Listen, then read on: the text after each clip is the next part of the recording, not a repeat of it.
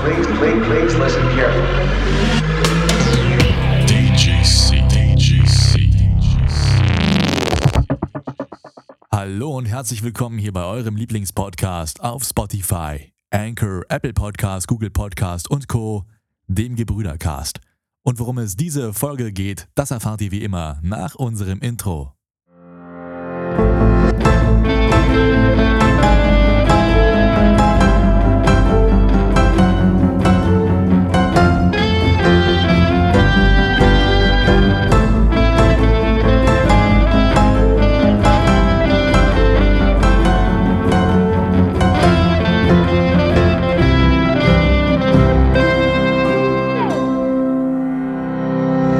Sind wir auch schon wieder zurück aus unserem Intro und an meiner gewohnt digital brüderlichen Seite live aus Amerika zugeschaltet sitzt, wie eh und je, unsere allseits bekannte und beliebte Legende. Einen herzlichsten Internetapplaus bitte für Klaas. Lange nicht gehört und noch wiedererkannt. Da sind wir bei einer weiteren Folge eures Lieblingspodcasts. Ja, auf, äh, auf Enker weiß ich jetzt nicht, aber sind auf jeden Fall. Das kriege ich aber auch einfach nicht mehr raus. und Sorry, Google krieg ich Podcast gibt es ja jetzt auch, glaube ich, jetzt nicht mehr. Ist ja schon 2024. Also Google Ich muss Podcast. mal das Intro mir reinballern. Eigentlich müssten wir, aber mal schauen. Naja, das ist auf jeden Fall für später aufbehalten.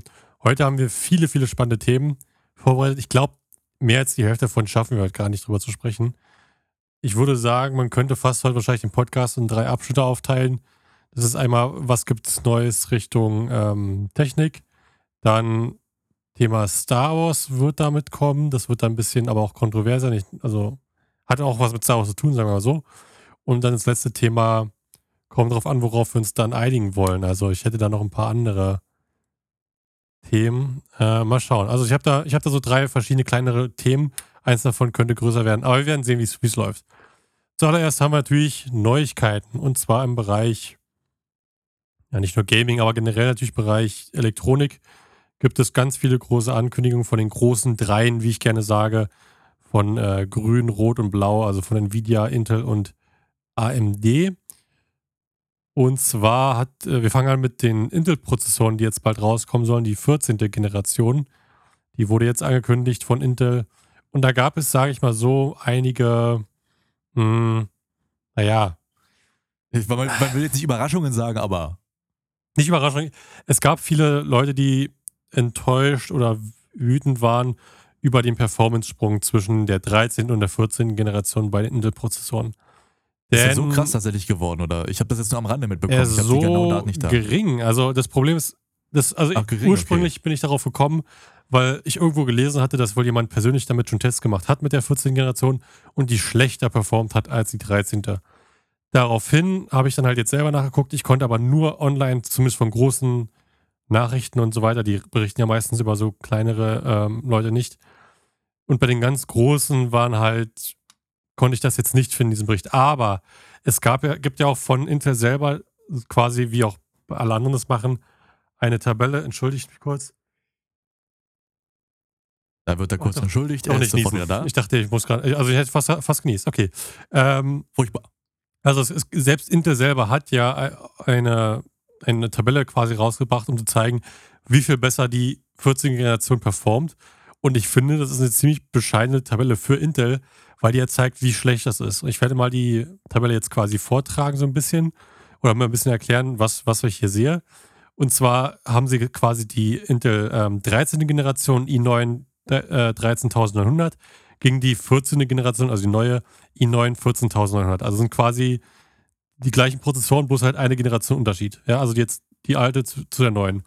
Und der Performance-Unterschied ist so gering, dass sie von, äh, also eins ist quasi hier auf der Tabelle mal die Leistung des, äh, der Intel 13. Generation und alles darüber ist dann hier mal die Leistung der Intel i9 14900, also der nächsten Generation. Und du die, mal den Link noch schicken, dass ich den auch noch äh, mit im Blick Ja, habe? Weil ich finde den gerade online nicht. Intels eigene Angaben dazu sind ein bisschen. Ähm, du musst aber bei dem danke. Artikel nach unten scrollen ein bisschen, also schon ein ganz gutes Stück. Da kommen erstmal oben so die Sachen, wie halt, was für was sie für Sachen haben, also viel ähm, Kern und so weiter und sowas.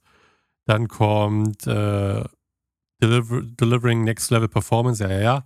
Und dann darunter kommt Intel Core äh, Desktop Prozessor 14 Generation Mainstream Experience. Und das Bild, da musst du mal reinschauen. Da könnt ihr dann sehen quasi den, oder den Performance-Sprung in Anführungszeichen. Und zwar wird, äh, kann ich aber vorlesen, es wird quasi in zwei Tabellen aufgeteilt, einmal All-Around-Performance und Mainstream-Gaming. Und bei der All-Around-Performance, bei zum Beispiel Crossmark Overall Score, eins ist wie gesagt immer was die Performance, die die 13. die, die 13. Generation hatte. Und die 14. Generation hat einen Score von 1.02. Das heißt, die ist 0,2% besser, Prozent in der Hinsicht gesehen, auf die Performance des, der 13. Generation bezogen, als die vorherige Generation. Und das zieht sich Ich durch. sehe, ja. Also dann kommt 1,03, 1,03, 1,03, dann 1, nochmal 1,03, dann 1,04. Und das Beste war dann in UL Pol, äh, Pro, Procyon Office und da ist es dann bei 1,07. Bei einer einzigen war es, und selbst das ist ja nicht viel mehr. Und selbst und beim Mainstream Gaming, da, wenn wir darauf gucken, Marvel's Guardians of the Galaxy, da ist es bei 1,03, äh, 1.03, dann ist es bei Counter-Strike 1.003, 1.04, 1.05. Also marginale Performance-Verbesserung für äh, einen Generationssprung. Das ist ja Die Frage ist, wie, wie drückt sich das im Preis aus? Ist der Preis dann halt auch nicht ganz so hoch oder wird das dann Aber das ist doch egal. Wenn es keine, wenn es keine entscheidend bessere Performance ist, gibt es ja keinen Grund, sich die neuen Prozessoren zu kaufen. Vor allem, weil dann die alten Prozessoren so oder so im Preis sinken werden. Also die, die alten Prozessoren werden, egal wie die Performance ist, eigentlich fast immer im Preis sinken. Naja. Das Ich heißt, finde es halt ein bisschen komisch, muss ich ganz ehrlich sagen. Also ich, ich vertraue dem Artikel erstmal generell, ähm, dass das so stimmt, was sie hier getestet haben. soweit wie ich, ich das sehe, ist das ja von Intel. Das steht ja unten links in der Ecke. In der Ecke steht ja Intel. Von Intel Ja, selber das ist das, das ist jetzt nicht irgendwie von irgendeinem Ja. Drittanbieter oder so gemacht. Die Also Frage ist, wie viel, wie viel kann man da noch rausholen? Wie viel ist da noch möglich? Oder ist das so quasi die unterste Performance, die Durchschnittsperformance? Also das steht ja da, Durchschnittsperformance. Ähm, wa, was kann man da noch maximal rausholen? Weißt du, also sind das Werte, die man noch exponentiell steigern kann durch Overclocking oder sowas? Aber Overclocking Das ist würde mich halt interessieren. 90% der Leute, die sich einen Rechner holen, vor allem einen vorgebauten Rechner, overclocken ja nicht. Also da- overclocken ist für einen ganz kleinen Bereich. Und natürlich wäre es schön, wenn man die gut overclocken kann, versteht mich nicht falsch. Aber die, die Standard-Performance sollte schon besser sein oder halt irgendeinen anderen krassen Aspekt beinhalten. Was mich halt, was mich sagt, halt interessieren würde, da sind jetzt ein paar Daten drin, aber da kann ich noch nicht draus ablesen, wie ist die Energieleistung so. Also kann ja sein, dass er zwar von der Performance marginal besser ist, aber dafür halt auch zehnmal weniger Energie zieht, weißt du, der Energie und Strom braucht. Es steht ja hier nicht dabei. Das wäre sehr interessant und wichtig zu wissen, denn ähm, das würde ja die Performance dann auch erklären. Und ob es vielleicht auch einfach äh, Software-Issues gibt momentan noch, dass sich das mit Software vielleicht auch in den nächsten Wochen und Monaten auch löst und die Performance dann durch die Decke geht. Wobei ich ja nicht glaube, dass Was- Intel äh, Sachen rausbringt. Was wir schon mal sagen können, ist, hier stehen ja auch schon Preise tatsächlicherweise. Also der Prozessor, von dem wir eben gerade geredet haben, der, ähm, der, der i9 14900, der soll bei 549 Dollar liegen. Das ist ziemlich genau da auch ungefähr, wo du mit einem äh, in der 13. Generation quasi, also hier sehen wir die K-Variante, das ist ja nicht, wir reden ja nicht von der K-Variante in, in dem Artikel da, aber ungefähr Ja. 550, 560, 70, da war auch ungefähr die alte, also es kostet genauso viel neu wie alte Generation mit einem marginalen Performance-Verbesserung. Weiß ich nicht, ob ich das dann so, ähm, ob sich das lohnt. Aber egal, Aber das, ich check, ich check ich gerade mal durch, was hier so für Werte stehen. Für den i9 äh, 14900F. Das ist ja die, das ist ja die äh, Variante, die wir jetzt vergleichen hier, ne? Nee, nur den normalen. Nur, nur ohne F oder K oder irgendwas. Das ist einfach nur der ganz normale 900er. Die ganz normale 900er sagst du. Ähm, i9. Ich glaube, die kann man doch gar nicht 1400. überclocken, oder? Ja, Nee. kann man, man kann auch bloß die K-Prozessoren überclocken bei Intel. Da war das nicht. War was das haben wir jetzt so? hier? Es ist der- der 14900T ist das hier, da? 14.900. Ähm, dann bin ich immer noch nicht auf der richtigen. Warte mal, weil ich sehe jetzt hier im 14 Gen Rides Again Tab ähm, nur F und T. Warte mal, wo siehst du den 900er? Einfach normal eingeben und nur 900 eingeben. Ich, 13. ich nehme jetzt mal den T, weil der, der, der T kostet 549. Das wird also vergleichbar sein, denke ich mal. Ja, die haben ja meistens nur marginale Unterschiede, irgendwelche Eben Sachen, drum. die das ich, ich nehme jetzt einfach mal, ich nehme jetzt einfach mal den. Äh, Die Ks den sind meistens ist- teu deutlich teurer, weil die halt overclockable sind und so. ne? Ja, äh, ich habe jetzt hier den, den F, der ist am günstigsten mit 524. Dann kommt der T mit 549 und dann geht es noch weiter. Also, ähm, da sehe ich hier Performance Prozessor Cores sind 8 plus 16, also 24. 32 Threads, ähm, 36 MB Smart Cache und dann also insgesamt 32 MB Total L2 Cache Dann Intel, Thermal Velocity Boost Frequency ist bei ähm, NA. Was heißt das? Das habe ich gar nicht. Nicht ist NA, egal. Nicht eingegeben. Okay. Not, okay.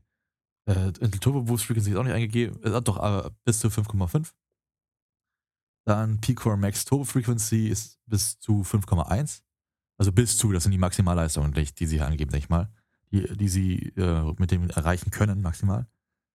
Ähm, die Core Max Turbo Frequency ist bis zu 4 GHz. Ähm, aber ich sehe nichts, was hier irgendwie sich auf die ähm, Energie bezieht. Memory Capacity ist 192 GB. Processor-Based Power ist 35, doch 35 Watt. 35 Watt und Ja, ja. maximal Turbo Power ist 106 Watt.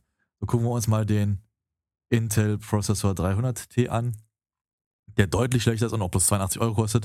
Sind wir bei Processor Base Power 35 Watt und Turbo ist nicht angegeben. Gehen wir aber auf äh, 14.000 äh, 14.100T, kostet 134 Euro. Sind wir auch noch bei 35 Watt Base Power und beim Turbo bei 69. Also Ja. das ganze Ding scheint Watt nicht so dich- unglaublich energiesparend zu Bei sein. Watt kannst du dich sowieso nicht darauf verlassen. Die rechnen da auch ganz, vor allem AMD ist da besonders schlimm. Die haben ja immer ihre ganz eigenen Rechnungen. Äh, bei, mein Prozessor nach AMD soll auch bloß 90 Watt oder so, 96 Watt ziehen maximal. Der zieht 144 in der Volllast. Ach, hier sehe ich den 14.100. das also den, äh, das mit Watt ist sowieso immer relevant. Da muss man warten, bis die ersten wirklichen Tests rauskommen. 65 Watt und maximale Turbo Power ist 219 Watt. Ja, ja. Naja, also ja, ja. Ich, äh, wie gesagt, ich finde es komisch. Wir werden sehen. Noch gibt es ja keine offiziellen äh, Tests von halt äh, dritten pa äh, Third Parties quasi. Also wir werden sehen. Ich, ich bin auf jeden Fall sehr erstmal skeptisch. Wir, es gibt ja noch viel mehr. Wir wollen jetzt nicht zu lange darauf hängen bleiben. Ich wollte es angesprochen haben. Wenn da mehr Informationen zu kommen, werden wir nochmal reden. Was ich viel interessanter finde, sind die neuen angekündigten Prozessoren von AMD und zwar die APU-Reihe, die neu angekündigt wurde. Die AMD Ryzen 8000G ähm, sind quasi noch die die Ryzen, die jetzt noch in der 7000er Generation gleiche Technik verwendet wird, also mit der gleichen, äh, wie heißt es nochmal, Zen-Technologie, aber quasi mit Mhm. besseren Grafikprozessoren oder so, soweit ich das verstanden habe. Äh, soll aber, also, was ich dann Tabelle gesehen habe und so weiter an Performance-Sachen, soll es richtig krass sein, zumindest die 780M äh, GPU. Das wäre dann der, also die beste neue GPU, die es jetzt gibt, ist der Ryzen 7 8700G. Da seid ihr bei einem Preis von 329, was ich okay finde. Das ist ein äh, 8-Kern-Prozessor, hat eine Base Frequency von 4,2 GHz, eine Turbo Frequency von 5,1, also der pumpt auch gut. Und kommt natürlich mit einer eingebauten guten Grafikkarte, soweit wie wir das wissen, also wa- was ich da gesehen habe. Und äh, performance-technisch, ich kann ja mal hier reinschauen, was wir da so haben. Hm. Also alles natürlich in 1080p und Low Detail Settings, das ist auch klar. Da hätten wir dann bei Cyberpunk 63 FPS, Far Cry 6 auch um 65 FPS rundum. Assassin's Creed Valhalla auch so 68. Was haben wir noch? Grand, also GTA 5 wäre bei über 100 FPS, wie gesagt, 1080p und Low Detail. Aber ich finde dafür, dass es in den Prozessor eingebaut ist, krasse Leistung. Also, das ist schon nicht. Äh, ich finde das krass, wie weit das gekommen ist, ja, die Prozessoren, was das angeht. Also, finde ich schon. Finde ich schon. Und wie gesagt, auch an sich ein krasse Prozessoren. äh, Die, die Variante, die ich jetzt gesehen habe, hier war jetzt ein 8-Kern-Prozessor, gibt natürlich auch noch mit 6 und, und so weiter. Aber, ähm, und ich glaube, die haben jetzt auch zum ersten Mal diese Performance-Cores oder was, was Intel ja auch hat, haben das, glaube ich, auch hier mit drin. Aber naja, das ist auf jeden Fall bei AMD neu. Bin ich sehr gespannt, wie sich das weiterentwickelt. Da bleiben wir auf jeden Fall gespannt, was da noch kommt. Ja, gespannt bin ich da auf jeden Fall, was den ganzen Technikmarkt generell noch angeht. AMD haben wir festgestellt, ist relativ zuverlässig mit dem, wie sie delivern. Bei Intel weiß ich nicht, was da noch groß kommt. Also bin ich gespannt, äh, wie sie mit, den, mit der 14er-Reihe umgehen jetzt und was da performance-technisch vielleicht noch passiert. Ja, und von der, was wir auch schon wissen, ist, also was zum einen jetzt rausgekommen ist bereits, sind die neuen ähm, Super-Grafikkarten von Nvidia, von der 40er-Reihe, was dafür auch gesorgt hat, dass Nvidia zum ersten Mal seit Launch quasi die 40er-Reihe bestimmte Grafikkartenpreis runtergesetzt hat. Das haben wir vorher nicht, nie eingesehen, obwohl alle gesagt haben, es ist Okay, viel krass. zu teuer. Die neuen Super-Grafikkarten sind dann halt immer ziemlich genau in der Mitte zwischen zwei bereits vorher existierenden, meistens TI-Grafikkarten und dann zwischen der nächstfolgenden. Äh, Also sind ziemlich genau in der Mit- Mitte gelegt, immer zwischen zwei Grafikkarten. Wenn ihr dann, wenn ihr euch da, wie gesagt, für interessiert, schaut rein. Viel wichtiger finde ich, dass jetzt auch zum ersten Mal angekündigt wurde, dass die 50er-Serie jetzt bald kommen soll oder halt irgendwann vielleicht im Laufe des nächsten Jahres. Wurde schon mehrfach geteasert und jetzt, glaube ich, auch schon bestätigt von Nvidia.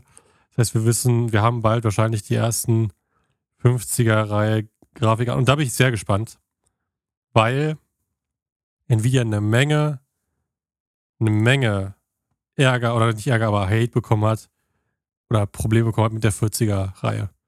Vor allem nach, nach der 30er-Reihe. Ja, nicht nur Ja. ein, zum einen war halt die 40er-Reihe durch die, ähm, ich weiß nicht, ob das bei der 30er-Reihe schon so war, aber die, diese 12-Pin-Stromanschluss ist ja nur weggeschmolzen bei der 40er-Reihe, weil die so viel Strom gezogen haben. Und da gab es ja nur Probleme. Selbst jetzt äh, vom letzten gab es jetzt wieder Probleme damit. Und halt der Preis war viel zu hoch bei der 40er-Reihe. Also für das, was du an Performance bekommen hast, war die 40er-Reihe viel zu überteuert. Und ich habe die Befürchtung, dass die 50er-Reihe einen ähnlichen Trend geht. Also wieder ein bisschen höhere Performance zu reden, die von 10, 20 Prozent über der 40er-Serie quasi. Aber dann gleich wieder mit einem so hohen Preisaspekt, dass man sagt, langsam, du, du kannst ja selbst die, die Mid- und Low-Level-Grafikkarten von Nvidia kann, können sich ja meistens schon gar nicht mehr leisten. Selbst die Low-Level 4060, die ja super in der Kritik stand, ist ja immer noch bei 300, 400 Euro. Was ja nicht billig ist für eine Grafikkarte. Das war, früher war das mal ja Top-Performer. Die 1080 hat damals mal 5, 500 Euro gekostet, als die neu rauskam. Oder in dem Preisbereich 500. Und mittlerweile ist das, kannst du ja gerade mal eine Mid-Level-GPU für kaufen, die ja schlecht ist. Also die 4060 ist keine gute Grafikkarte. Und ähm, das finde ich Naja, schon. in welchem, Verhältnis, in welchem Verhältnis halt? Nee, in halt vielen- mal gucken. Nee, es, ist- es geht nicht um Verhältnisse. Die, es, es ist eine schlechte, was verschiedene Sachen angeht. Zum Beispiel hat die, das geht auch um PCI Express, die hat plus 8 anstatt 16 und so weiter. Dann hat sie eine, dadurch eine geringe Buzzwidth und so weiter. Also es, es ist eine schlechte, schlecht konfigurierte Grafikkarte, es ist einfach Punkt. Da gibt es auch keine Diskussion drüber, da sind sich alle einig. Und dafür für den Preis zu verlangen, war frech gewesen. Aber die Frage ist jetzt halt, was erwartet uns bei der 50er-Reihe? Es werden ja wahrscheinlich wieder die, dann wahrscheinlich die 5090, 5080 und 5070, das sind ja immer die drei, die meistens zuerst kommen. Da werden wir sehen, wie sieht die Performance und vor allem die Preise wieder dann aus, ne? Von, von Nvidia. Und vor allem auch den Strom, weil bisher wurden die immer, ziehen die immer und immer mehr Strom, die neuen Grafikkarten. Auch da müssen wir natürlich drauf gucken. Ja, das wird natürlich nochmal ganz interessante Sache, wie das mit der Energie dann weitergeht. Ja, einige äh, Sachen, wie zum Beispiel die ganzen Chips von Apple, die werden immer energieeffizienter und immer kleiner. Aber auch da wird es ja irgendwann so einen Punkt erreichen, wo es einfach nicht mehr kleiner und energieeffizienter geht, bei gleicher Leistung. Und die ganzen Grafikkarten von Nvidia, das muss natürlich ähm, alles auch irgendwo gekühlt werden und braucht natürlich enorm Strom, um diese Leistung auch zu bringen. Da bin ich gespannt, was in den nächsten Jahren da noch an Innovationen kommt, um das vielleicht nochmal zu verändern. Da haben wir schon einige innovative Lüftersysteme vorgestellt, die da passieren könnten, die schon in der Forschung sind. Aber das wird, wie gesagt, noch ein Weilchen dauern. Und ich bin gespannt, was da alles noch auf uns zukommt, auch grafisch, grafiktechnisch. Wie weit wir uns da noch entwickeln in dem Bereich. Ja, ich denke auch, das wird, äh, das wird nochmal spannend werden, was da auf uns zukommt. Ähm, außerdem ist jetzt momentan die CES, also die äh, Technikmesse quasi wieder mit neuesten Sachen, die vorgestellt wurden. Da gab es viele interessante Sachen, auch natürlich AI-mäßig. Was natürlich sehr interessant war, waren jetzt neue Fernseher, die vorgestellt wurden. Zum ersten Mal auch ein 114-Inch-Fernseher, also 114-Zoll-Fernseher, ähm, den man auch in einem Stück kaufen kann. Es gibt natürlich noch die Wall von Samsung, aber die ist natürlich lächerlich groß und kannst du auch als Normalverbraucher gar nicht kaufen. Die besteht auch aus einzelnen Panels, die besteht nicht mehr aus einem, einem großen Panel, sondern Ja gut, ja, aber die Frage ist halt, wie groß muss ein Fernseher wirklich werden? Weil 114 Zoll, Mama mia, das ist ein Oschi, meine Fresse. brauchst halt also kein, kein Dings mehr, ne? brauchst du keine Wandfarbe mehr. Brauchst du keinen keinen Beamer mehr. Ja gut, aber das ist ja die Frage. Ab wann lohnt sich denn ein Beamer wieder? Bei welcher Größe? Weil 114 Zoll ist auch irgendwann so teuer, dass sich ein guter Beamer und eine Leinwand dann wahrscheinlich doch rentieren. Würde ich mal Ja, behaupten. das äh, mag gut sein. Ne? Das ist halt immer ehrlich.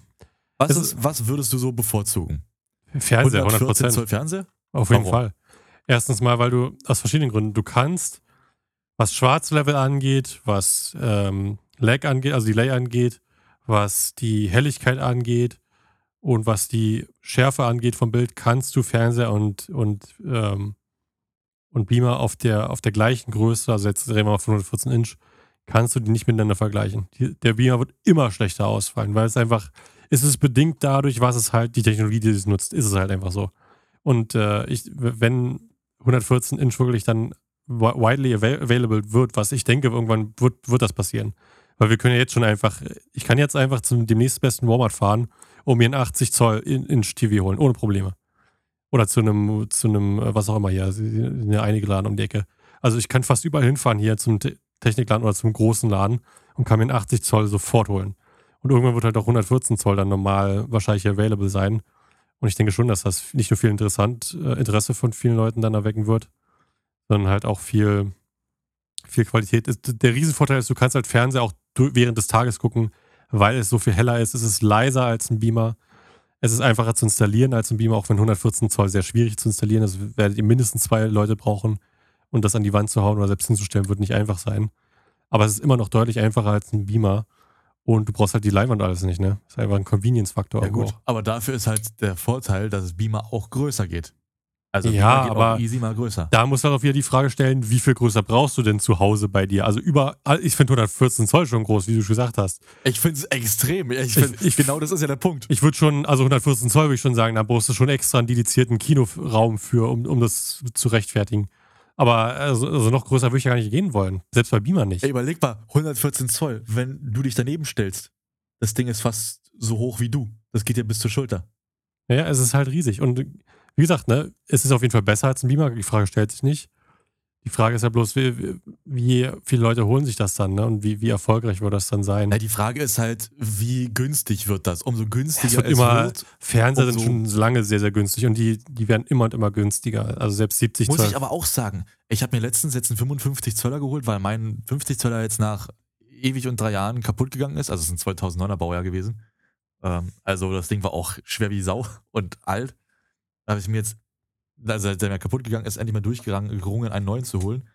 Und die Dinger sind einfach nicht mehr so teuer wie früher. Überleg dir mal, was früher ein 55 Zoll Flatscreen gekostet hat. Da bist Ziemlich, du, aber ja. da, da musstest du Haus und Hof für verkaufen in den Anfangsphasen. Überleg mal 2012, was da so ein 55 Zoll Flatscreen gekostet hat. Da hast du eine Niere für gegeben. ja, Das hat auch kein Schwein gehabt. heutzutage sind, also LCD-Displays sind sowieso schweinegünstig. Die kriegst du, also die kannst du ja gar nicht mehr teuer verkaufen, LCD. Es will auch gar keiner mehr teuer kaufen, LCD. Deswegen kannst du halt alles, was LCD ist und selbst 70, 80 Zoll kriegst du billig hinterhergeschmissen. Die, das, wo halt wirklich noch Geld drin steckt und was auch teuer ist, sind halt noch die ganzen OLED-Technologien. So, das ist wirklich dann teuer und wird dann eine Weile dauern, bis es dann runtergeht im Preis. Äh, was, was ich auch noch gesehen habe auf der CS, was interessant war, was Fernseher angeht, war, die haben jetzt auch ähm, ein LCD, glaube ich, äh, Display vorgestellt, was äh, durchsichtig war. Das gab es vorher auch noch nicht. Vorher war immer nur OLED durchsichtig machbar, glaube ich. Das war interessant. Und dann war halt wie im CS viele Sachen. Guckt euch da selber an, was es da alles gab. Viele, viele interessante, ein paar nicht so interessante Ey, überleg Sachen. dir das mal. Überleg dir das mal. 114 Zoll. Wenn du guckst, geil. Sehe ich ein. Wenn du was schauen möchtest, was konsumierst, geil. Aber 90% der Zeit ist der Fernseher bei mir aus. Stell dir mal vor, 90% der Zeit hast du einfach so einen riesen schwarzen Block da im Raum stehen. Naja, Ich meine, was ist, was ist die größte Zollgröße, die ihr bei euch da im, im Haus habt? hm, 75 haben wir als Größe. 75 ist der Größe, ja? Ja. Das ist schon brutal groß. Es geht, ich würde sogar fast Das- noch größeren Puff. Also unser, unser Wohnzimmer ist halt sehr, sehr groß und, und hoch. Und ich würde schon fast eher einen 80, 85 Zoll bevorzugen bei uns. Aber es ist halt, es kommt halt auf den Raum an, wie du schon gesagt hast. Wenn er halt einen kleinen Raum, ich würde bei mir, auch- hier in meinem Zimmer würde ich auch keinen, ich habe hier einen 55er zu hängen bei mir, einen Curve sogar, der ist geil. Aber äh, ja, hier zu hängen und viel mehr würde ich nicht wollen, weil das wäre viel zu groß für meinen Raum einfach. Also dann, dann würde es zu viel Platz wegnehmen. Und das, das wäre dann auch unschön. Aber äh, 75 ist schon unten ist es schon okay, ja, das ist in Ordnung. Sitzt ja auch dann weiter weg und alles, ne? Muss ja auch mit, mit Ja, es, natürlich, natürlich, natürlich. Das ist auch immer das, was, worauf man achten muss, wie weit sitzt man weg. Die Frage ist aber auch, wie weit will man wegsetzen, weil wie weit musst du sitzen, damit sich eine 114 Zöller lohnt, damit du da nicht hochguckst, wie auf so eine, wie, keine Ahnung, wie auf so ein Denkmal, weißt du? Da musst du ja, ich meine, wie weit sitzt du jetzt von dem Fernseher weg bei 75 Zoll? Das sind schon so immer am 5, 6 Bett. Meter, oder? Na, ich liege mal, aber das sind schon 5, 6 Meter, ja, sicherlich. Ich meine, bei den 75er im Wohnzimmer. So, da, naja, das ist schon mehr. Das ist wir schon fast von 6, 7 Meter, ja, die Richtung. 6, 7 Meter, ja. So, du sitzt 6, 7 Meter weg. Wann lohnt es sich, sich einfach mit dem Stuhl heranzusetzen, statt sich einfach 114% Zoll in die Bude zu kloppen? Ich meine, klar, hat auch irgendwie eine gewisse äh, Ästhetik, dann so ein rieses, riesen Bild zu haben, aber ich würde es halt nicht machen für dieses. Ich würd, wenn ich einen Äh, Kinoraum das hätte, würde ich Bild auf jeden Fall so auf wie- äh, 100 Prozent. Ja, für einen Kinoraum ja, Aber dann ist die Frage, willst du in einem Kinoraum wirklich einen Fernseher haben oder Ja. willst du da nicht wirklich die Beamer-Ästhetik Fernseher hat eine geile, ich will, mir ist beim immer wichtiger eine geilere Qualität. Ist mir auch scheißegal, ob ich einen Beamer dazu hängen habe oder einen Fernseher. Wenn der Fernseher eine bessere Qualität hat, nehme ich den Fernseher. Und wenn der Beamer eine bessere Qualität hat, nehme ich den Beamer. Also es ist doch, und wie gesagt, ne, beim Beamer, du hast nie vergessen, du hast immer Lautstärke mit dabei, weil halt durchgehend gekühlt werden muss. Du musst die, häufig die Lampenmuster setzen beim Beamer, weil die sich ja auch über Zeit ausnutzen und so weiter. Und die sind auch nicht Ja, billig mittlerweile auch nicht mehr. Mittlerweile ist die, das auch nicht die super teure, die, die meisten Beamer, die halt 114 Inch sind und halt auch hell genug sind, um mit so einem Fernseher zu competen, sind halt unfassbar teuer. Also da muss auch preistechnisch, denke ich halt einfach, wird es relativ schnell der Fernseher immer bevorzugt werden zu einem Beamer. Ja gut, wie viel kostet jetzt so ein, zwei, so, so, ein- so ein äh, 114er, zweieinhalb? Ja, momentan ist er auch noch teuer. Ich glaube, die sind auch mit dem mit der neuen Mini-LED-Technologie, die sind auch so lächerlich teuer. Die gehen eher so die Also 20, zweieinhalb, dreitausend oder was? ja, 20.000 eher die Richtung. Was? also- 20.000? Da mit, mit der Ja, neuen Technologie da unten, mit der hinter dem Bildschirm, das ist immer teuer. Die haben da diese. unnötig, kauft kein Mensch. Du, 100% kaufen. Also ich kenne, ich, Linus Tech Tips hat sich ja Ist aber eingeholt. kein Autonormalverbraucher. ja, kein natürlich kein Autonormalverbraucher, aber ich, ich habe auch schon gesehen, Leute, die es gekauft haben und, und die es benutzen. Und äh, wie gesagt, das wird ja nur billiger werden, das wird ja nicht teurer. Also, Ich, ich überlege einfach, wie das so wäre, wenn ich mir so eine 114 Zoll Kiste voll in die Bude knallen würde. Und dann einfach auf wirklich nicht mal drei Meter Entfernung davor hocke, Digga. Das ist doch nicht zu fassen. Ey, wie groß das wäre. Du sitzt da echt davor mit, mit Augen. du siehst halt Da nicht alles, also was so- so im Bild ist. Ne? So, so weit ist der Blickwinkel gar nicht, dass du alles sehen kannst. Ja, aber ich, du, wie gesagt, ne, das ist alles Präferenzen. Ich denke schon, ist cool. Und wenn man einen dedizierten Kinoraum hat, ist das schon, würde ich sagen, fast schon ein Muss. Weil, wie gesagt, das hat halt nur, es ist halt Ja. besser als jeder, als, als jeder Beamer. Du kannst so eine Helligkeit mit dem Beamer nicht erreichen, Punkt. Und damit, denn dadurch kannst du halt auch tagsüber mit Licht und Sonne bequem schauen, was du halt mit dem Beamer so einfach nicht kannst. Das heißt, du brauchst auch keinen unbedingt abgedunkelten Kinoraum, wie es ja bisher häufig der Fall war. Du hast äh, sehr, sehr, die Farben, den Kontrast kannst du beim Beamer nicht so hinkriegen und vor allem die Schärfe auch nicht, wie es beim, beim normalen Bildschirm geht.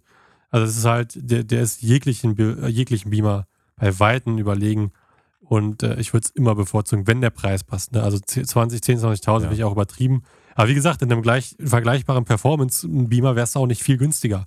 Wirklich, wirklich gute Beamer in der Größenordnung mit den Performancen. Da bist du auch richtig am, am Blechen, was, was Beamer angeht und auch was die, was die Leinwand und so dann angeht. Du auch nicht vergessen. Aber egal, das Ja, jetzt zum, überlegen. das zum Thema Die Fernsehen. Bildschirmdiagonale ist einfach fast drei Meter. Naja, klar, ist riesig. Ähm, das, das zum Fernsehen. Wir haben jetzt noch ein weiteres Thema. Ich wollte, wie gesagt, wir haben so viele Themen. Mir war schon klar. Eigentlich sind wir schon bei gleich 30 Minuten. Aber ich, ich wollte ein Thema noch reinbringen, weil ich das, weil es sehr kontrovers war und ich darüber einfach reden wollte. Und weil wir jetzt schon eigentlich hinterherhängen, wir konnten aber nicht aufnehmen und so weiter.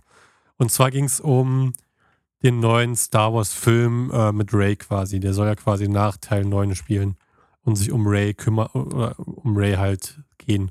Schon wieder ein. Oh, nee. Und da gab es einen riesen Aufschrei, weil halt die direkt, die, die, die den Film dann directed, hat mal in einem Clip gesagt, was ich zu dem Zeitpunkt übrigens noch nicht wusste, zu einem Clip, der relativ alt schon war und zu einem ganz, also einem anderen Thema war, also zu einem anderen Show, glaube ich, von ihr, hat sie halt gesagt, dass sie, ähm, dass es ihr wichtig ist, Männer ähm, unkomfortabel zu machen bei, bei den Filmen, die sie halt dreht, wenn sie sich die anschauen. Oh, oh. oh. Das gab natürlich einen Riesenaufschrei in der ganzen Star Wars-Welt, wo gesagt wird, wie kann sich das erlauben? Die, Gerade äh, bei Star Wars, so dieses Ja, die einzige. das sind äh, zwei Drittel aller Zuschauer, aller Star Wars-Zuschauer sind männlich, das ist übrigens eine Statistik. zwei Drittel, ich, das kannst Nee, du ist auf eine Statistik. hoch, Ist eine, ist eine. Statistik, zwei Drittel. Zwei Drittel Echt? aller, ja, ja. Äh, zwei Drittel Okay. aller, aller, es gibt eine Menge Frauen, die Star Wars mögen, also so ist es nicht. Okay, aber zwei Ähm, Drittel ist trotzdem. äh, Zwei Drittel, der größte Teil, und dann, da war ein Riesenaufschrei. Wie gesagt, das war vor vielen Jahren, wo sie das gesagt hatte. Auweia. Ähm, aber natürlich kam es auf, und sie ist ja auch eine bekannte ähm, aktive Feministin, die sich darum äh, kümmern möchte, noch vorher viel darüber halt produziert hat, wo es hauptsächlich ging, starke Frauen und so darzustellen, wie wir es halt jetzt schon überall ja gesehen auch keiner haben. was dagegen, eine starke Frau darzustellen. Ja, wir das ist ja nicht schlimm. Das ist nicht. Mir geht's, mir, mir und vielen anderen geht es ja nur hauptsächlich darum, du sollst nicht das Gender und alles ähm, in ein Vorbild nehmen, wenn es darum gar nicht geht in dem Film. Oder wenn es darum gar nicht gehen soll. Denn hier geht es ja um Star Wars. Hier geht es darum, dass du eine Space Opera oder eine Space Fantasy Film machst, der eine Geschichte versucht zu erzählen. Es geht hier nicht darum, und das soll es auch bei Star Wars nicht gehen, und da müssen wir auch nicht drüber reden, ja, Frauen sind auch wichtig. Ja, die Frage stellt sich nicht. Es geht hier darum, bei Star Wars, dass du eben nicht einen Film machst, wo es nur darum geht, eine starke Frau darzustellen und dass Frauen ja genauso gut sind wie Männer. Das will keiner sehen bei Star Wars. Punkt. Will keiner sehen. Ich sage nicht, dass es nicht spannende Themen oder Filme machen könnten über ähnliche Themen, die auch unterhaltsam sind. Zum Beispiel könntest du sagen, hey, wie wurden denn Frauen in dem Star Wars-Universum äh, behandelt oder was für eine Bezo äh, Position konnten die ziehen? Zum Beispiel während der Zeit der Republik oder während der Zeit des Imperiums, weil ich kann mir vorstellen, dass die nicht so gut behandelt wurden. Kann man ja sehen, dass ein Großteil der Leute, die man da in der Regierung sieht, fast übermännlich waren. Das könnte man machen. Oder man könnte Rassismus ansprechen. Also einen Film über Rassismus machen, wo man zeigt, dass zum Beispiel während der Zeit des Imperiums, das galaktische Imperium, war ja super rassistisch gewesen. Die waren ja alle, alles, was nicht Mensch war, wurde ja da krass schlecht behandelt. Darüber könnte man super eine Film oder Serie machen. Das ist kein Problem. Dagegen sagt man Was halt was. separat ist, ja, ja, was halt nicht in dieser Aber man ganzen möchte Story- halt nicht, dass, dass wieder so ein Captain Marvel draus gemacht wird. Warum sage ich ein Captain Marvel? Weil sie auch unter anderem, und das, daher kennst du vielleicht, ich weiß nicht, ob du sie daher kennst, aber sie hat unter anderem auch directed die, Tele, die äh, TV-Show Mrs. Marvel. Hast du das gesehen? Ja, habe ich Diese gesehen. Frechheit. Das hat sie auch, und deswegen frage ich mich, warum wird sie jetzt für Star Wars Wobei ich ausgewählt? sagen muss, Miss Marvel war okay. Es war jetzt nicht unterirdisch, aber es war jetzt auch keine Höchstleistung. Das war fürchterlich. Ich, Papa hat gesagt, und das, das muss kommen von vom Papa, ja, muss man überlegen. Er hat gesagt, das war das erste Mal bei Marvel, dass er was angeschaut hat und aufgehört hat, weil es ihm, weil weil es er so schlecht fand. Das erste Mal. Er hat sich alles von Marvel angeguckt ja, und es war das erste Mal, wo er aufhören musste, weil er es so schlecht fand. Und ich fand es auch Also fürchterlich. Ich würde gar nicht so weit gehen, dass ich es so extrem schlecht fand. Also es war schon, es war schon keine Meisterleistung, das braucht braucht man sich drum bestreiten. Das Ding war schon äh, relativ schwierig dargestellt, aber ich würde es jetzt auch nicht an Grund und Boden haten. Also das äh, ist schon. was heißt Grund und Boden? Es war schlecht. Es geht ja aber darum, ja, bei, darum ja. äh, war es gut. Du, ich gucke jetzt nach Miss Marvel TV Series, die äh, Das ist gut, das ist schlecht weggekommen. Das brauchen wir nicht, da brauchen wir nicht drüber diskutieren. Ja. Das ist richtig schlecht weggekommen, ja. Es geht aber um eine Einzelmeinung und ich fand es jetzt, ich fand es auf keinen Fall gut, aber ich fand es jetzt auch nicht zum Haten schlecht. Ist genauso wie mit äh, She-Hulk. Da haben ja auch viele richtig drüber weggehatet. Ich fand nicht auch so mittelmäßig. War keine gute Show. Ich habe sie mir komplett Ja, war, angeschaut. genau, es war mittelmäßig. Es war jetzt, es war jetzt nichts, wo ich gesagt habe, ja, das würde ich mir nochmal anschauen, weil es mich so gehuckt hat. Aber es war jetzt auch nichts, wo ich gedacht habe, boah, ich muss jetzt sofort mit der brennenden Tastatur in die Kommentare und Marvel runterputzen. Also, das war halt was dazwischen. Um ehrlich zu sein. So geguckt, ja, okay, und dann war es halt auch wieder vorbei. Was erstaunlich häufig passiert in letzter Zeit bei den ganzen. Äh, Ja, genau das ist ja das Problem, wo er so viel drüber. Das soll ja nicht passieren. Und deswegen, die Frage ist halt, jemand, der so eine, sagen wir mal mittelmäßig, jemand, der so eine mittelmäßige äh, Show quasi, und übrigens, das fand ich bei Miss Marvel sehr interessant, ich bin ja gerade bei den Ratings drin. Entweder die Leute lieben es oder die hassen es bei den Reviews, weil du hast fast alle Rezensionen bei 5 Sterne oder alle bei den 1 Sternen. Du hast fast kaum 4, 3 oder 2. Die sind fast nicht vorhanden. Also entweder gab es Leute, die hassen es oder die fanden es richtig kacke, was die Rezension anging bei Miss Marvel. Und Mhm. wahrscheinlich auch bei, bei She-Hulk und so weiter. Ähm, aber ich verstehe halt nicht, dass jemand, der sowas schon produziert hat, was ja so schlecht ankam und es, es ist nicht gut angekommen und, äh, und so viel Kon Kontroverse quasi aufgerufen hat, warum dann so jemand ausgewählt wird für ein Star Wars-Projekt. Weil Star Wars ist ja meiner Meinung nach eine der größten, neben Marvel, wenn nicht sogar die größte äh, IP von Disney, die sie besitzen. ja. Naja, ihre eigene noch natürlich, das darfst du auch nicht vergessen. Also, Ja, aber die- Disney, die ganzen eigene, die, du hast jetzt nicht, du hast natürlich jetzt verschiedene Aspekte zu der eigenen Disney, also zum Beispiel Mickey Mouse. Also übrigens, Mickey Mouse, da ist jetzt von den Originalen die Da werden jetzt die Rechte laufen. Jetzt Rechte, auch, ja. genau.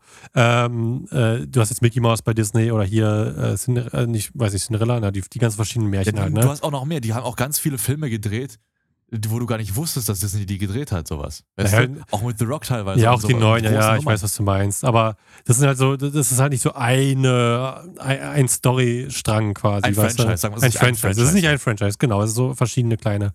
Aber jetzt die, die, die größten Franchises von Disney sind natürlich Marvel und, und äh, Star Wars. Das ist ja gar keine Frage. Und bei den, bei den beiden, bei Marvel haben sie jetzt schon sehr viel gemacht, wo sehr st- starke Kritik kam. Und natürlich äh, jetzt auch mit Star Wars gab schon sehr lange und immer, immer häufigere Kritik, wo ich mich dann auch frage, die, die lernen auch nicht draus irgendwie. Irgendwie lernen Na, sie das nicht ist ein draus. Thema nochmal für die nächste, für die nächste Folge, würde ich sagen. Wir haben uns da jetzt ganz schön reingeredet. Ich würde festhalten, dass wir an dem Punkt stehen bleiben und nächstes Mal weitermachen. Von mir danke fürs Zuhören. Bei Fragen, Anmerkungen oder Wünschen wisst ihr ja, wie ihr uns erreichen könnt. Und ich würde sagen, bis dahin, macht's gut, Kollegen. Bis zum nächsten Mal. Ciao, ciao. Please, please, please listen carefully.